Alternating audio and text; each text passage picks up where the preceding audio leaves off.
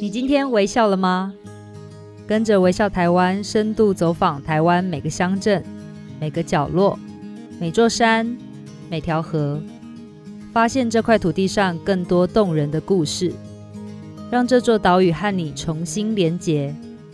现在就出发！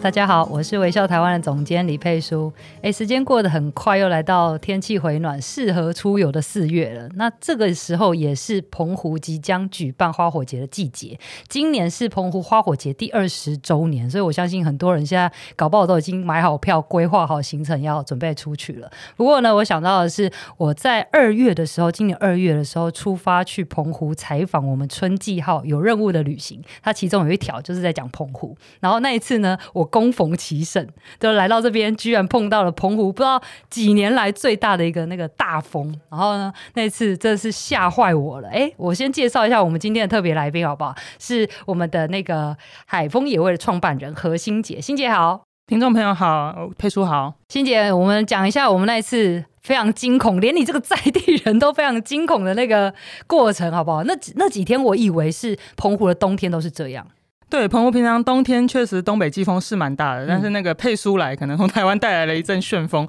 反正大概我们的气象站的说法是大概六七年来最大的一次东北季风，然后它的强度已经到达中度台风的下限，所以佩叔跟那个家方那时候两个人在澎湖采访，等于在中度台风之中移动，而且还下雨，因为澎湖平常是不下雨的，那时候大风配大雨，其实就是一个台风天，一个没有发布台风警报的台风风天，对，所以其实是蛮恐怖的一件事情，连我们自己本地人都有一点哦吓到。但是你知道，因为我们是代表微笑台湾出去，所以我都试图保持冷静。我想说什么风浪没见过，这个搞不好就是你们澎湖人每一年的冬天的日常。对，但是那一天我要准备要起飞的时候，我真的吓坏了。我问了所有就是我采访过的人，我说怎么办？怎么办？我要不要坐上这个飞机？对，然后呢，我收到讯息的时候，我记得我回了家方一条讯息说，相信台湾的飞安，相信台湾现代化的成果，我们应该可以安全的回去。对，它会飞就表示它安全呐、啊，是这样子。对，不过我我就记得我那时候飞呃飞之前，因为那一台是比较大的飞机。然后那一台大的飞机，它我不知道为什么，它就是小飞机前几台都已经先飞了，但大飞机就留在原地大概有四十分钟这么久。然后你就你知道，它就一直晃，一直晃，一直晃。就在起飞前的时候，就有人冲去厕所，他就吐了，超夸张。对，这个有点夸张，这个不错。佩叔讲的这个，我以后加入我的梗，就是说吹到你还没飞就吐。但是欣姐的妈妈是不是其实就是只只坐大飞机？对，就像澎湖人也有一些，嗯，不要以为大家不要以为澎湖人见过大风大浪什么都不怕，就是像譬如说。说我妈，我在这里出卖她。她虽然是土生土长的澎湖人，嗯、但是她只坐大飞机，不坐小飞机。因为现在澎湖呃有飞两种，呃就是传说中的那个三二一嘛，那是大飞机，然后 ATR 七二那是小飞机，螺旋桨外露的那种。视觉上跟体感上，你可能都会觉得 ATR 比较呃危险呃比较危险一点啊，这样子。嗯、但是譬如说我妈就坚持只坐大飞机，然后每次都跟她说 ATR 七二是非常安全的。二次世界大战的时候，国军曾经利用它到缅甸去运补，飞到缅甸都行，飞。到澎湖小事情，我妈脸上就写着我我，你看我也要听你说话吗？对，她曾经为了这个大闹机场，她在松山机场看到今天要坐的其实是小飞机，马上翻脸说我不坐了，我现在就要回去。哎，对不对？哇，对，然后但我妈就坚持呢，因为确实是啦，其实离岛呢往返啊，就是坐飞机坐船，其实都是在体感上不舒服之外，其实每一次确实都是有一点点风险，对，所以每个人都有他不同的决定啊。但像我个人就是还好，没有差。嗯、像刚刚佩叔说在。跑道上四十分钟，前面小飞机就在飞，其中有一台就是我，这样子，就是我已经起飞了，这样子，对，安全性是没问题的，对，反而是下降的时候比较晃。对，下降的时候，台北这一端的乱流其实也是会蛮多的。虽然台北地面上的风没有那么大，反正蛮有趣的。天空上感受到的气流跟地面上感受到的天气，其实有时候是两回事。OK，、嗯、回到欣姐本身，刚刚讲你会这么习惯，可能这也是你从小的日常。就你可能要澎湖、台湾这样子两边飞。你是澎湖的在地人。呃，对我那个爸妈都是澎湖人，两边都是澎湖人。然后小时候是被送回去养的，因为我是那个我爸妈在台北的第一个小孩，嗯、长女。对，年轻小夫妻嘛，他就说还比较没有那个基础。然后阿公阿妈也很喜欢嘛，就是第一个孙子，所以就是带回澎湖养。嗯、然后其实现在回去看，譬如说看到那个佩叔跟家芳，虽然保持着尴尬、不失礼貌的微笑，但很显然觉得哇，这什么风？你就会觉得说，嗯，我小时候怎么能够忍耐这个风呢？因为那个风是吹到。晚上都是呼呼作响，就是声音大到你有点睡不着这样子。嗯、对，冬天其实就是这样子过啊。然后那要不得已还是得出门嘛，那就是把自己包紧紧的跑出去逆。然后我们都有一些那个逆风跑的角度，这样子就是说，哎，在风中要怎么样往你方向要的方向移动？还有这招、哦？对对对，身体要保持一个倾斜的角度，然后直直的冲过去，这样穿越那个风与风之间的缝隙。对对对对对，但有时候会有一些 bug，像我们有一次讲到乐色话，就在另外一个应该微笑台湾这一期也有报道的那个草根果子的老板店里，我们几个澎湖的小孩就在讲乐色话。其中一个就是说，哎、欸，我有一次在那个灿坤旁边，因为呃，我讲解一下，大家要是冬天真的想要去澎湖，跟佩叔他们一样这么有勇气的话呢，呃，其实大楼旁边的风是最恐怖的。嗯，譬如说你经过福朋喜来登旁边，或者经过灿坤旁边，或者经过其他全联这种大型的建筑物旁边，可能要手牵着手一起走过去。呃、最好是不要经过旁边，大建筑物旁边会有那个侧风啊。所以我们那天就是在。讲到说有一次骑摩托车，那个人骑摩托车到灿坤旁边，就看到一对母子三人被吹倒在地上，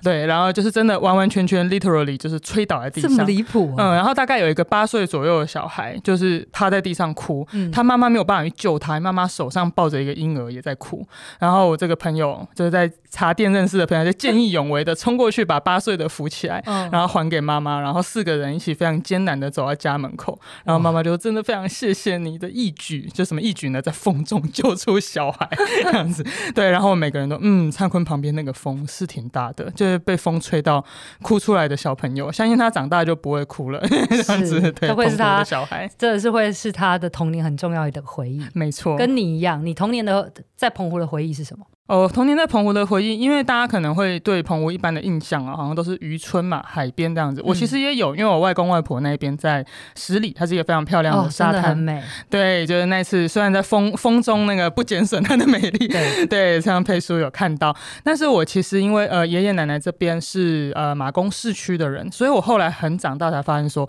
原来我住在澎湖的天龙区。嗯，对，容我介绍一下，马公市是台湾所有离岛里面唯一的县级市。对，就澎湖县马公市，就只有它的人口规模跟这个整个经济的规模是到达一定程度的。然后我就住在澎湖县政府的对面，然后直接呃出去走大概七分钟就可以到澎湖最热闹的那条中正路，就是各位呃去澎湖玩的时候会去补给，上面有麦当劳，也有 E 咖啡，也有一堆 Seven Eleven 的那条最热闹的街。嗯、所以我就是从小占尽了便宜，就是那个白天的时候就去海边看外婆，然后其实是去海边玩，这样，然后晚上的时候就回到热闹的马公市区。所以其实那澎童年的回忆对我来讲是非常的呃，就是甜蜜的啦，是非常非常甜蜜的，因为两边的阿公阿妈都非常非常的疼爱你嘛，对，然后就是带你到处在街上游览这样子，而且我阿公不知道为什么他好像有一个很微妙的一种传承感，他就是会讲很多澎湖过去地方文史的故事给我听，然后从小就讲故事给你。听，对对对，然后他就不断的带你认路，他就会，而且他会他的讲法还蛮有逻辑的，他就会告诉你说，这边是马公市区的某某街，然后以前清朝的时候它是。什么？日本时代它是什么？到了民国哪一年它变成什么？然后到下一次变，然后重点是他下一次再经过同一个地方，他还会考你。他说这里叫什么？那我上次跟你说什么？然后就我从小就接受非常，好会教哦。对，扎实的地方文史工作训练，我也不知道为什么。那后来你 你你是在几岁的时候被带回？台北的哦，对，这边就讲到说有一个那个，大家可能大家听到这里，可能就是你会想要呛说，靠，你又不是澎湖人这样子。嗯嗯、对我小学的时候就被带到台北来上学，嗯、那时候我必须跟大家说，那个我极力抗争过，因为那时候就是从小学会的第一次抗争，就是我不要回台北。对，这是我大概呃五到七岁的时候，人生非常重要的一个抗争诉求。你那时候怎么抗争？就是在地上打滚啊、哭啊、闹啊，还能怎么样？就是用自己的身体是跟体质抗争。好了，没有，就是因为是这样子的。我出生也在台北台大医院，嗯，然后是出生一个礼拜被抱回去，然后呃要念书以后也是被带来台北念，嗯、然后那时候其实爸妈都有解释，因为出生是因为我们家的呃之前有有长辈呃所那个那个没就是长辈他在出生的时候其实遇到一些先天性的疾病。哦，然后呃就是这个长辈他最后没有没有没有活下来，嗯、对，然后就遇到先天性的疾病，然后在澎湖因为医疗资源不足，然后在澎湖遇到重大医疗问题的时候，通常就会说要去后送后送高雄。嗯搭直升机，澎湖的那个医院顶楼都有那个直升机停机坪，而且是非常频繁的在使用的。他就是要送你去高雄或台北转诊，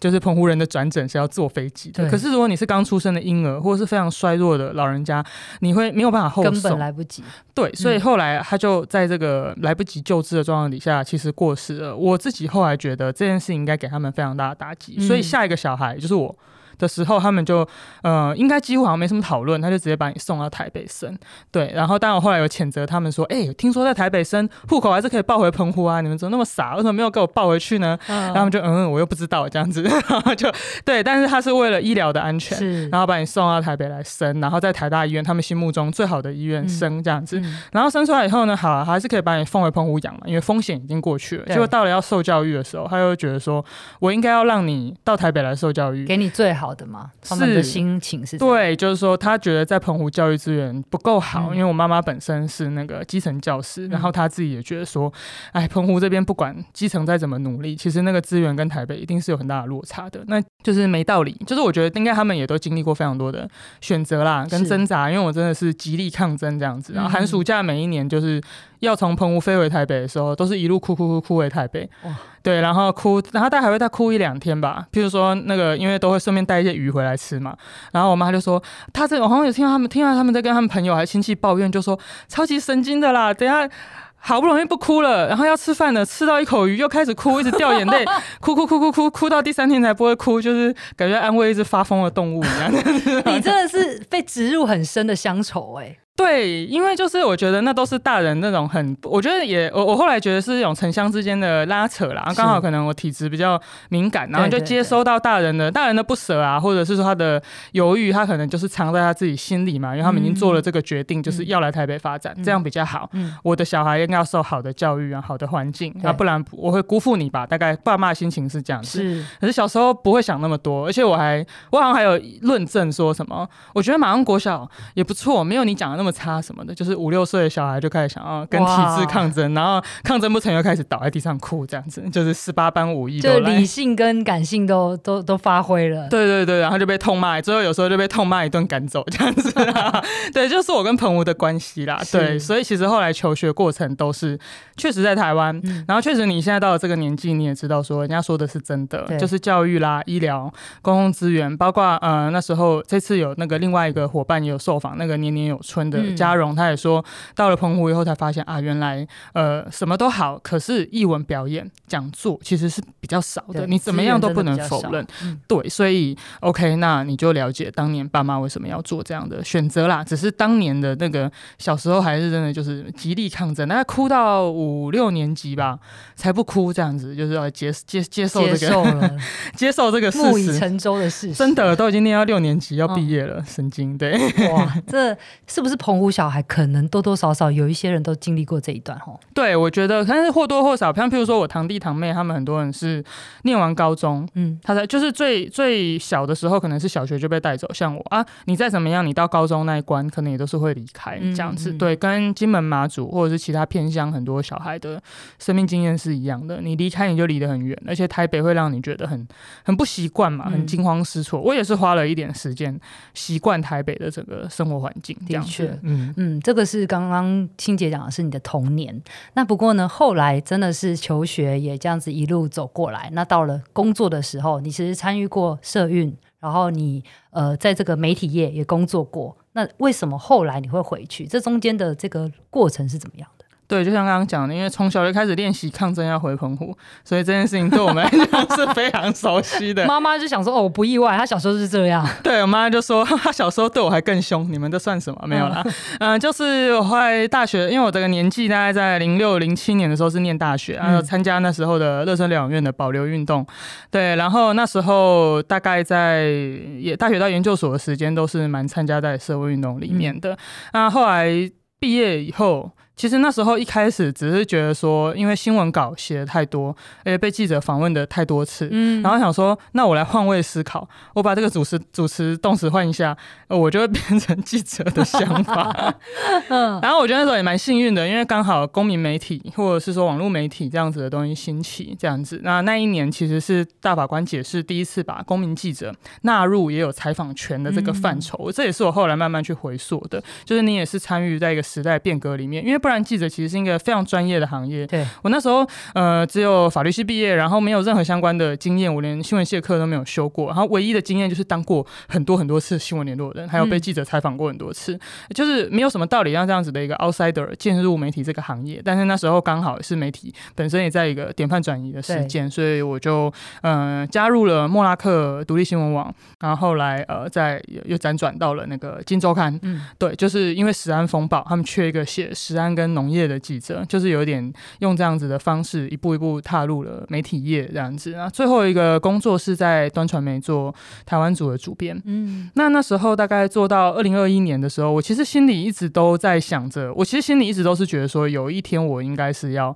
回去创业，因为二零一三年的时候，在一个媒体工作的转换期，我就有创立那个海丰野味澎湖鱼市场是那个时候创立的。嗯，那时候其实想法很简单，就觉得如果我失业了，我就要去。市场卖干贝酱，你、欸、跟我想的一样。我想我失业，我就要去卖面，因为我太喜欢吃干面了。对对对对对，就卖自己喜欢吃的东西就没有问题了。对对对，对对对，然后所以那时候也有一些在农民市集摆摊的经验。嗯、哦，因为有点复杂，这个线路我要跳来回来讲一下。因为参加社运，然后也参加那时候大埔这些农民运动，然后所以有跟台湾农村阵线主办的一个市集叫弯腰农夫市集，它现在还在存续当中，每个月的第三个礼拜天在呃台湾博物馆南门园区，我在这边广告一下，然后就是可以来这边呃买买买。东西这样子，就是认认识非常多的小农朋友。那我们那时候因为参加运动，所以参加蛮早期万妖农夫市集的的的筹备啦，的跟工作人员这样子。然后那时候就哎、欸，那不如我也来申请摆摊，嗯，那就真的来卖自己的干贝酱，就是真的把自己的这样子的一个一个一个。嘴炮落实这样子，嗯、结果一卖发现大家真的还蛮爱吃干贝酱的啊！真的，真的，真的，真的，因为我第一次摆摊大受鼓舞，因为那第一天就卖掉了五十罐，哇塞！而且那个那时候标签还蛮丑的，嗯，我自己觉得。传统的那一种，对，上面有天人菊跟跨海大桥，嗯、然后用文字艺术师做出来的澎湖干贝酱，嗯，可是大家还是疯狂的抢购这样子，嗯、因为不应该说你就叫卖的时候就发现。客人只要听到澎湖干贝酱，他就停下来，嗯、然后你就开一罐给他试吃，他试吃就觉得说，哎、欸，这不错哎，好像也还比一般市面上买到的还蛮好吃的啊，然后也也很很有料这样子，哦、所以待会一定要好好来聊一下你现在旗下的产品。哦，没错，对，然后来吃一下，对，然后干贝酱就是那时候就卖的不错，嗯、然后所以其实也是有一些摆摊的经验。那二零一三年就正式创立海丰野味这个、嗯、这个品牌这样子，所以可是后来就也是对媒体业还是觉得呃蛮想认真的把它做好的，所以在二零。一七年加入端传媒做正职的时候，我就把海丰也会暂时停下来了，就跟客人说：“OK，我暂时没有办法出货了，而且因为我觉得也不适合啦。就是你又做媒体的主编，对，那相当程度你也是一个掌握呃一定程度的这个资源嘛，然后跟编采的这个任务，那你还要一直卖东西，这样很奇怪，对，身份上说不过去。对，所以就停下来了。那可是我心里一直觉得说啊，那有一天还是。呃，想要去做跟澎湖相关的创业，所以二零二一年，然后又因为疫情啊，然后又因为我的同有一个有点那个疯的同事，他就不断称呼我是澎湖海鲜皇族，哦、他说我知道在你们皇族眼中，我们台湾人吃的这些都不算什么，他就一直开玩笑，就讲成了一个段子，然后讲成了一个梗，然后我就哦好，那就来来创业新品牌，就叫澎湖海鲜皇族，皇族皇上的皇，对，说走就走这样子，嗯、对对对，OK，所以才慢慢的踏入了你所谓的这个创业跟这个品牌。对啊，太绕了，九弯十八拐，好啰嗦，请大家原谅我。不会，前面的故事太好听了。不过我们来讲一下海鲜皇族这件事情，为什么把它称之为海鲜皇族？哦，海鲜皇族这一切都要感谢我的前同事陈丽雅，因为我们有一次去吃上瘾水产，本来因为作为一个主编一定要请同事吃好的，是然后他就是去点了呃一个 set 以后，我就说，哎、欸，现在这个季节适合吃白鳍鱼腹。然后他脸上就写着，哈，看你在那边故弄玄虚，嗯、然后就来了以后说，哇，太好吃了，你怎么那么专业？然后我就很得意，就忍不住露出炫耀的神情。哇塞，对，然后接下来我们吃那个虾子，嗯，呃，生鱼片吃完嘛，那个生的虾头，它本来就要丢掉，我说，哎、嗯，等一下，然后我就跟店员说，可不可以帮我塞白饭进去烤？然后他还想说。天哪，空气会不会突然安静？店员会不会觉得这是个 OK 神经病？结果店员就很冷静的说：“好，请稍等二十分钟。”然后烤完以后回来，他就说：“太好吃了，我的妈呀！你们都知道要这样吃是不是？”我就说：“专业的才知道。”对，只有两个字：懂吃。对，然后他他回回去的路上，他就非常。愤恨不平，就夜风中这样有感而发的说：“我觉得我们跟你们的海鲜贫富差距太大，你们是皇族，我们是平民，对，这叫做海鲜贫富差距。对，所以就是我们创业上面写的，就是我们要消弭澎湖与台湾本岛之间的海鲜贫富差距。嗯，然后后来他就一直讲，一直讲，就是一直在脸书上啦，或者是说我们办公室开会的时候，他就不停的说。然后我觉得这还蛮好玩的，就是你一个。企划的名称，如果讲到其实大家都主动会来跟你开这个玩笑，对，然后我就觉得，哎、欸，这其实就还蛮有潜力的。然后就在我还在犹豫的时候，疫情来了，疫情来了呢，然后陈丽雅当然就说，你的号称澎湖海鲜皇族，你是不是应该要快递一些海鲜来救援我？我说那有什么问题？这个身为狮子座，这个面子不能丢。然后就跟我妈说，给陈丽雅送鱼最好的，全部都配给她。然后我妈也很浮夸，她说好，然后她就配了大概呃就是一堆鱼啦、虾卷啦，然后还有明虾什么的。反正就他把最好的东西就真的都拿出去了，这样我说这是我好同事，一定要给他吃最好的。然后我妈就好狂加狂点，然后就就一大包送过去，他就拍照说哦，这是澎湖海鲜皇族送给我的。结果就开始有人在下面说。我去 Google 为什么没有 Google 到？然后到底在哪里买澎湖海鲜皇族的海鲜？怎么样才可以得到这个海鲜？开始被敲碗了。对，然后我当天晚上就说，都已经有人开始搜了，不能让这个东西被人家抢走。哦，我们就开始成立粉砖，然后赶快找认识的设计师朋友说，哎、欸，求求你随便帮我设计一个头像跟 banner，然后还还是设计的很漂亮，这样子就是我现在在用。哎、欸，不不不，哎、欸，我我已经换了。对，哦、第一个版本的就是说，哎、欸，我不要不是那种正式的 logo 啦、标准字那些都不用，就请你帮我设计一个头像跟一个 banner。然后我要成立我的粉专，就从今天开始，那什么进货、理货、什么仓储，全部都还没有弄好，没有关系，冲了，先冲了再说。先把这个名词先占占有下来。对对对，就先开着讲乐色号也没有关系，嗯、这样子。对，就是觉得是我感觉这个品牌是由下而上感受到群众压力而成立的一个品牌。但我觉得这也是你身为过去那个媒体人的敏感度。对，然后这个也是这个故事的开始。没错，没错。好，那我们刚刚讲了这么多有趣的，包括澎湖的风，然后还有欣洁的童年跟创业。我们先休息一下，待会回来听更多的故事。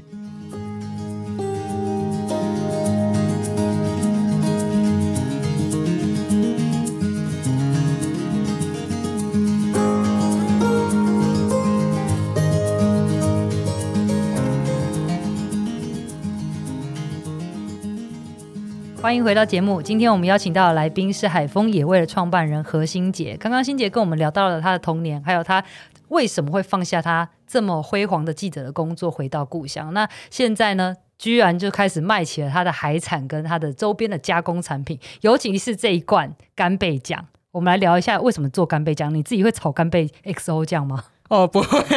我应该会，我应该会炒到焦掉。没有没有，因为干贝酱是一个澎湖，其实坦白讲，干贝酱的起源是一个澎湖的那种下酒菜。哦，对，就是渔港旁边的那种下酒菜。它一开始就是有一些小型的那种丁香鱼啊，然后还有那种温娜，就是有一些小跟丁香鱼差不多大小的小型鱼。对啊，港边他就说啊，那这个有一些也不一定卖得出去，然后他就或者是没卖完的，他就拿来炒一炒，就开始想办法加工。对，他就做本来是自己吃的下酒菜，后来。后来有一家有一些商家就把它装罐拿来卖，卖给观光客，然后发现观光客反应非常非常的好，嗯、然后后来就很华丽嘛，加入一些虾皮啊、干贝这些，就是有什么就加什么这样子。对，然后但是后来变成一个澎湖非常重要的一个土特产，这样、嗯、啊。我那时候一开始卖，就像我刚刚前一段说的，其实一开始卖就是真的是有一个亲戚家里正在做，然后你也知道说啊，信任它的制成，然后它的这个炒制的这个卫生啊的这个过程的一些方法，重点就是一定是料好实在，对，然后不会随便用来路不明的料，这样子、嗯、都是我们本地的鱼啊，多数都是本地的鱼，这样除了干贝它那个这个后面可以聊，就是说有一些材料它是进口的，但是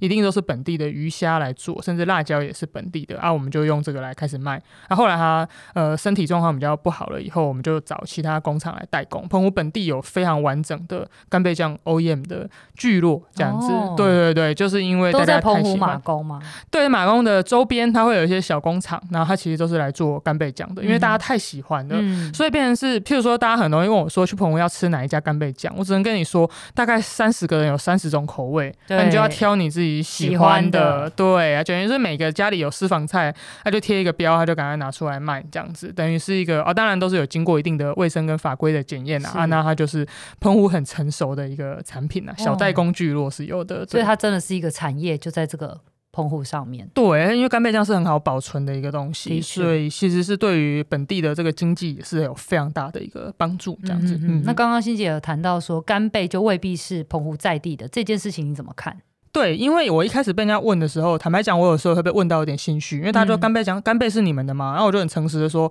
干贝不是澎湖产的，因为澎湖本地已经没有那么大量的一个干贝了，这样子。然后，但是最早最早的时候，它是本地的没有错，嗯、就是一开始我说的那个下酒菜阶段的那个时候，它是本地的。对。可是后来，因为你看现在量那么大，嗯，然后海洋资源其实相对确实有减少的现象嘛。那为了保育啊，还有这个量的一个原因呢，因为你量少，价格也贵嘛，成本的、环境的种种的因素，其实现在多。数的澎湖干贝来源有两种，一种是东南亚越南这边进口，另外一种比较高级，它会从日本这边进口，嗯、但当然都是符合过台湾的法规检验的。对，那我自己后来再也不心虚的原因，是因为呃，我在创业的时候跟那个院里鲜海峰合作。然后院里鲜海峰他们当地呢有一个院里的名产叫做鲨鱼饼啊，对，嘿，他们就是用鲨鱼，然后跟其他的这些菜脯，然后蔬菜、胡萝卜这些打成肉肉丸子，然后就像汉堡排那样子，其实、嗯、他们家家户户都会做，然后也是跟干贝酱一样，每一家都有不同的味道。是，然后呢，大家大家都知道鲨鱼饼，现在是不是已经有人心里觉得得了，你是吃什么鲨鱼？对，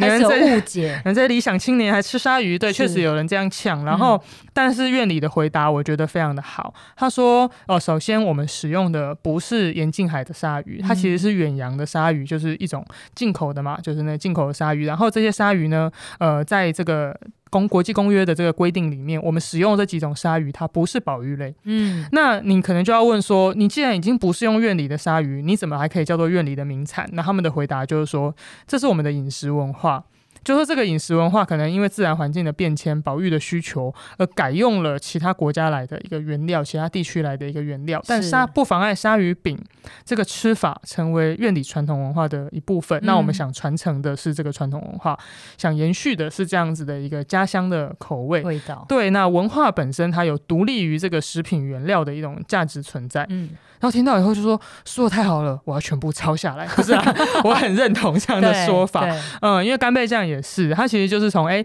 下酒菜，然后这个配饭，而且不是只有下酒菜啊。我讲的太易热了，不好意思，满脑子只想喝，就是因为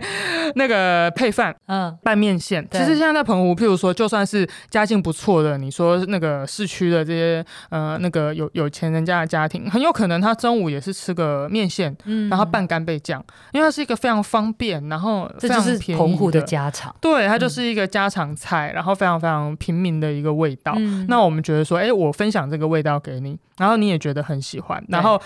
除了干贝以外的所有原料，丁香鱼也好，虾米也好，甚至辣椒，包括制作，对对对，制作都是在澎湖。嗯、那我觉得就是可以了，那它就是一个澎湖饮食文化的一个代表，真的不用去执着说啊哪一个原料是来哪里，哪一个原料是来自于哪里。那再怎么样，那个譬如说芥花油可能也是进口的嘛，嗯、这样子，对，就那玻璃瓶也是进口的嘛。那再说下去就没完没了了。所以我后来对于这个饮食文化传承这件事情，我觉得也是还蛮有趣的，做中学啦，想的比较清楚了，这样子。嗯，嗯，我觉得这个话题很好，就是也给听众朋友一一些反馈。有些时候，当生态环境跟文化产生了一点冲突的时候，你怎么看待这件事情的平衡？是我觉得我们可以深入去探讨的。不过，欣姐，你要不要再讲一下？你其实还有很多很厉害的产品，包括你今天带给我的这个十句，十句是什么？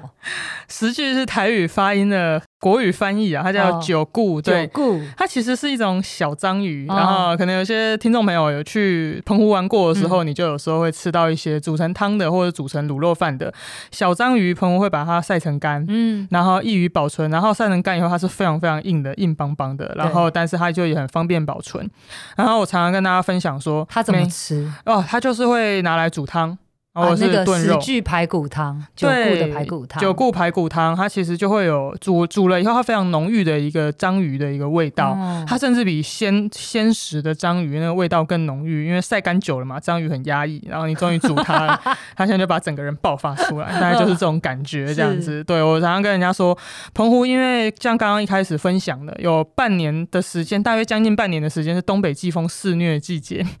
然后看到佩书的表情写着，我不要再吹一次。对啊，就是其实吹到，虽然说澎湖人在陆地上可以忍耐，但海上风浪太大，他会不能出去捕鱼。哦、然后风太大，其实也种不了真的非常多的一个东西，嗯、就是作物。我觉得澎湖的农业是非常艰苦的。那他们要吃什么呢？我就有跟大家说，很多人兴致勃勃问我澎湖饮食文化是什么。我说澎湖最经典饮食文化就是晒干腌起来，晒干腌起来，再晒干再腌起来。起来对，这就是澎湖传统的饮食文化。呃、所以章鱼也可以给它晒干，然后我们烘鱼也会给它晒干，然后土托鱼我也看过人家给它晒干。哇，连土托鱼都可以？对，反正那个太多吃不完嘛，哦、出现黄族发炎，好讨厌哦！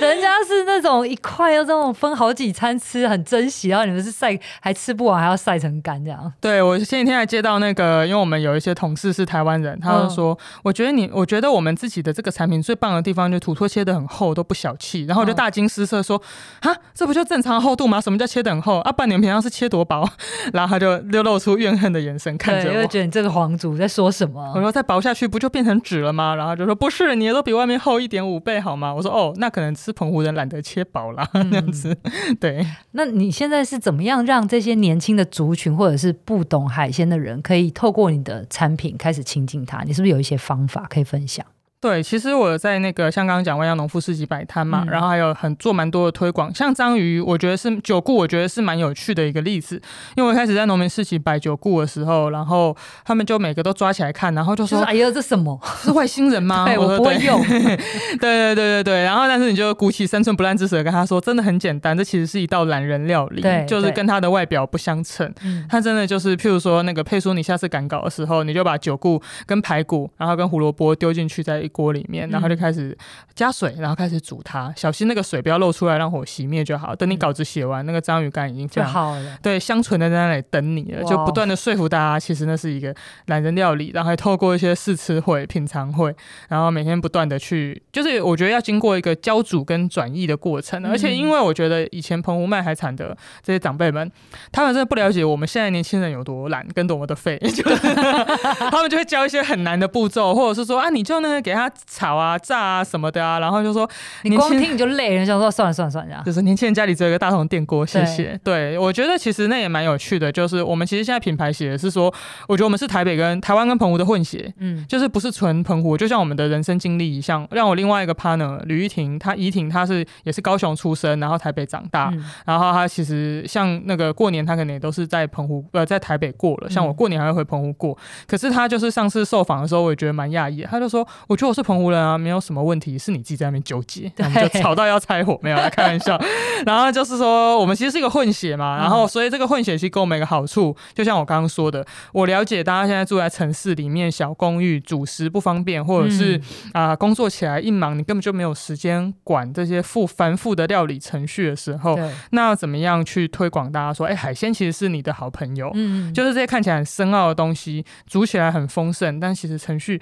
真的不难，然后可以像我像我刚刚。讲的就是说我了解那个赶稿的痛苦，那可能澎湖很多长辈不了解，就是什么什么赶稿，那你就站起来再看一看，就是不行，那这样会中断，我也没有灵感，然后这就 OK 没办法沟通。对，所以我觉得我们其实这个台澎混血的身份，其实是很有助于我们去跟客人推广。而且我们也了解，譬如说现在小家庭，然后像我们跟我们一样年纪的年轻爸妈是怎么想的，他还是希望给孩子吃好的，可是他时间就是一样是很破碎的。所以我其实推广我都会往这个方面去讲。我说我知道你时间都是碎碎的，可是我这个东西已经帮你设计好了。甚至譬如说刚刚九姑瓜，你听来听去你可能觉得很害怕，我们有设计一个港式汤包。对，我就是要讲这个，你就是要现在如果要叫你吃传统的，你未必也会接受。但是如果讲说，哎、欸，港式好像可以试试看这样。对对对，而且我们已经配好一个懒人包了，嗯、因为像譬如说，我知道佩叔现在已经是被东北金风吹过的进阶的一种半个澎湖人，所以我都直接送给他两只九菇，我相信他没问题。自己想办法呀。对，但是如果各位还有点害怕的话，我可能就会推荐你我们的港式章鱼汤包，里面有一只章鱼干，然后呃有那个配一些中药材，我们自己的特殊的配方，哦、还有经过香港的那个我前同事们跟那个香港好朋友们鉴定过，嗯、对，说这个真的很港味，这样。啊，那个很简单，就是你。就把它打开，一样丢进去，加排骨跟萝卜。那过了两个大概一个半小时，两个小时，其实就是一个非常好的一个港式煲汤、嗯、啊，真的是很很懒人料理啊。然后拿出来请客或者是给小朋友吃，其实也都非常非常的好。那这就是我们设计的那个，像这个这个产品就遭到，譬如说我爸那个的抗议，他就说我们澎湖人。九菇，然后这样加一堆什么南北杏陈皮的，我们不是这样吃的。我说你走开啊！对，你看老他，他还要捍卫他原本那个澎湖澎湖最传统的吃法。对对对，你看老澎湖人就会发表这种意见，嗯、就说哪有人把九菇弄成这个样子？你这不是我们澎湖传统的吃法。嗯、我说你走开，那你帮我带卖个十万块吧，然后就默默的走掉这样子。嗯、对，好玩哦。那什么是狗虾米啊？我一直看到你那个上面有在介绍是狗虾米。哦，对，狗虾米是那个，其实呃，如如果大家有去过台南吃那个金钩虾的话，金高黑，哎，金高黑，然后澎湖就是叫高黑这样子。哦，原来是这样。对，它其实是一种，其实不完全一样，因为我去台南去吃过这个火烧虾，不完全一样，但有一点点像。对，应该他们是有亲戚关系这样子，然后就是高黑，亲戚关系的小虾。对对对对对对对，可能偶尔是澎湖跟安平之间有那个联姻这样子，然后所以就是高黑，它其实是澎湖传统的一个讲法，然后就翻成国语，它就会简成狗虾。那其实应该就像金钩虾那样子的一个意思，这样子。我从小很长一段时间，我以为虾子的台语就是高黑，后来才知道高黑只是虾的一种。我受到很大的打击，这样 对，就觉得怎么会这样？它在那个澎湖的炒米粉里面很常出现。对，因为高黑它其实是蛮浓郁的一个味道，对，对，就是跟平常比如说虾皮，或者是说比较那种更漂洋过海的虾干，我觉得味道终究是差了一点。我们的狗虾米是个头很大，味道很浓郁，还偶尔会出现虾膏这样子。嗯，我觉得真的太有趣了。那这些海产都是澎湖当地的特产，它有没有季节的限制啊？呃，有蛮多的季节限制，像譬如说大家喜欢吃询问度非常高的小管，嗯，小更啊，它就是夏天的特产，对。然后冬天其实相对不是没有，相对比较少一点，所以如果冬天想要的话，其实就会嗯、呃、比较困难给你这样子。然后像土托鱼，大家也都很喜欢的，那就是冬天过年前后的一个特产。前面不是说没有啦，生物毕竟是延续的，不像植物，它有时候有，有时候没有。当然我们讲的产季，它就是量跟肥不肥，嗯，品质好不好，是不是在它最棒的时候让你吃？没错，像冬天冷了，嗯、土托鱼就有很多脂肪来御寒，跟我们一样。然后，但是它就会被吃掉。欸、你知道吗？我这次去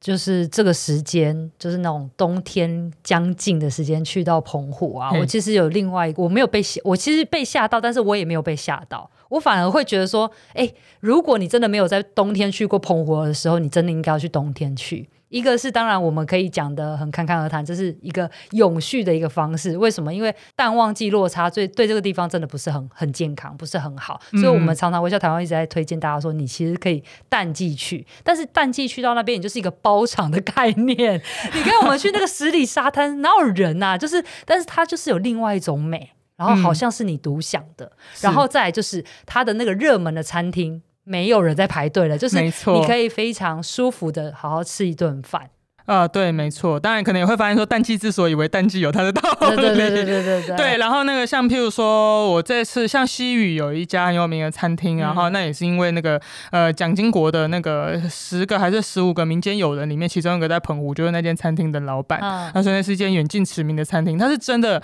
真的好吃。对，对。就是吃过以后忍不住要说，嗯，蒋经国懂吃。对对，懂吃，懂吃。对，就真的蛮好吃的。然后我这次就是配出来的时候，刚好我们也有去过一次。呃，不是，不好意思，没有带佩书去。不会，我后来自己去了，然后就直接进去，就说哎，两位，然后就坐下来啦。对，就是那些有名的餐厅啊，就是而且就是这些都随便你挑选啊，对，对，然后价格也会比较实惠一点。确实，淡季旅行是一个 good idea。然后在你讲的，其实，在冬天的时候，鱼是最肥美的时候哦，没错。所以你真的很喜欢海鲜的时候，拜托你就这个时候去。对，他们要是说土托现在，譬如说现在想要吃，他们就会开始嫌弃说这个比较瘦了吧，然后价格已经直直落了 这样子。对，冬天是海鲜很肥美的季节。对，所以如果你已经去过澎湖 N 次的人，不妨你淡去试试看，去被风吹这样。不过我要说一个秘密，你这次去的时候，因为天气实在太差了，对，所以渔船连续一个礼拜没有出海，所以你能吃到的种类又没有那么多，又稍微有限。对对对。不过大家应该会比较比我幸运啦，就是不会遇到这么夸张的风。没错，嗯，那我们最后是不是请欣姐可以聊一下，说，哎，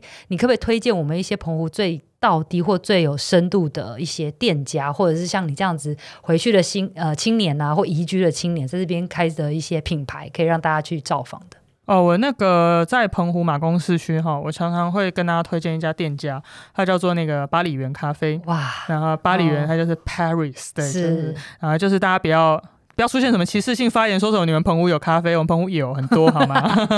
而且它非常历史悠久。对，它是一九五七年开业的，然后其实西门町的丰大咖啡也才一九五六年开业，好吗？忍不住要一直争取我们的尊严，没有啦，就是因为那时候呃，马公，我我我其实刚刚就像我刚刚说的，马公市区它其实是一个商业跟军事还有政治的一个重镇啊，自古以来就是，然后所以其实它在呃城内有一个很很有气质的这个士绅的阶级。那那个巴黎园的这个创始的老板，他是我阿公的同学，嗯，对，所以。他们其实从小我还会刚会走路就被抱去巴黎园，然后就不知道这家咖啡店有这么厉害。但当然知道它是澎湖第一家咖啡店，后来才知道说，哎，其实，在离岛是一件蛮罕见的一个事情。哎，你有没有觉得有一件事很有趣？就是在你身边的，你过去可能不会注意，但是你回过头来再呃跳出来，用旁观者的角色再去认识他的时候，就会发现说，哇，原来他这么厉害。是，我觉得是就是在台湾长大，虽然当初哭得要死，我觉得这也是一个礼物，因为你不走过这一遭，你就不知道其实澎湖真的这么特别，然后有能力介绍给其他人听，像巴黎园的这个历史，我也是以前我小时候真的就是当做说，哦，那就是我小时候很常去的一家店、嗯、啊，那个老板老板娘是我阿公的好朋友，就这样而已。嗯、然后，但是后来才知道说，那时候老板这个陈陈文博，就是已故的陈文博老板，其实是很新潮的。他们在一九五七年的时候，当然家境也是很好，他就是去日本留学，哎、然后就哎啊弟弟去日本留学，然后就说，哎，为什么日本这么多好的咖啡厅，澎湖都没有？所以他们是那种虹吸式的咖啡吗？那、呃、对，就是有那个那个塞缝在那边煮的那种，哦、对。然后他们就说，我们一定要开一个像日本一样好的咖啡厅。这个愿望真的很宏大。一九五零年的澎湖，对。然后大家一般人还在吃什么番薯签，然后他们就觉得说，哎，我们应该要有一个这样的享受啊。一九五七年开业以后，一九五八年呃金门八二三炮战。然后八二三炮战其实就有蛮多的美军顾问团进驻金门之外，也进驻澎湖，因为等于是金门的下下一道防线嘛，这样子。然后其实澎湖的在军事地位从清朝到呃日本时期到战后美元时期都是非常非常重要的。对，那这个就是可以之后再多多聊聊，或请大家订阅澎湖海鲜皇族，我们会写很多这样的故事。但总而言之，巴里园咖啡它刚好在一九五八年的时候接待了非常多的因为八二三炮战来到台澎金马的美军顾问团，嗯，这生意非常非常的。好，然后老板娘那时候说，他们上下两层楼，然后每天都有美国大美国大兵，然后有国军的军官，然后他们还说，以前这里是三军总司令部，因为陆海空三军都会来这里消费，嗯、就澎湖住的重兵，然后因为以前可能也没有那么多可以玩的地方，而且他们那时候有特许的啤酒牌，哦，然后就有啤酒可以喝，哦、所以是一个非常非常热闹、非常时髦的一个地点。只是我小时候大概民国七十四年、七十六年被带去的时候，它当然就已经相对的比较呃没落了一点，然后马公市区。有其他新潮的咖啡厅啊，可是我这几年在。呃，我的机缘是二零一三年，我还来当记者的时候，他们一度想过要关店，嗯，然后所以就说，哎，来回来邀请大家回来看最后一眼。然后那时候心里也觉得很不舍，可是也知道说老板老板娘年纪大了，可能真的是 hold 不住，我就写了一篇报道去纪念这件事情。结果那时候传的还蛮广的，嗯，然后就后来阿姨第二次看到我，就是那个一博老板娘看到我，她就说：“天哪，那什么马来西亚的人也打过来，然后什么美国的也打过来，然后一直跟我讲了一个小时，叫我店不可以收起来，嗯、然后脸上就写着你看看。”你这样，我就哦，真的吗？所以你不关了吗？对，后来他们就做了一个决定，把店店内改变的比较适合老人进出，然后他们就把这个店留下来。所以今天大家现在去澎湖，你还是可以喝到巴黎园的咖啡，就是很多老派的一些煮法，然后可以享受到过去去遥想过去这个冷战时期啊，然后美军在台湾的这段历史这样子。对，巴黎园咖啡这个很推荐。那另外一家当然就是呃，也有跟我们这一期在微笑台湾一起出现的伙伴嘛，就是草根果子，就是一个很新新派的店。我回澎湖大概就是去这两家，要么就巴黎园，要么就去草根果子，那是一家很很康很棒的店。对，对，大家可能可以看杂志。老板很疗愈的店，没错。好啦，今天谢谢欣杰跟我们分享很多，呃，他回澎湖的这个初衷跟过程，以及他现在在做的事情。呃，我觉得呢，真的是，其实很多人都会质疑，如果有一个很好的学历，有一份很好的工作，你为什么要回到你的故乡或回到乡下去生活呢？但是其实每个人想追求的人生目标不一样。如果能够把你的所学或你工作学到的技能跟经验，把它当成养分带回家乡，然后为你的土地尽一份心力的话，何尝不是一件更好更有意义的事呢？好，那最后，如果你希望自己的旅行也可以成为改变台湾的力量，想跟着台微笑台湾一起踏上更有意义的在地探索，现在就点击资讯栏的连接，一起支持订阅微笑台湾季刊吧。那今天的节目就到这边，我们下次再见喽，拜拜。谢谢，谢谢大家，谢谢欣洁。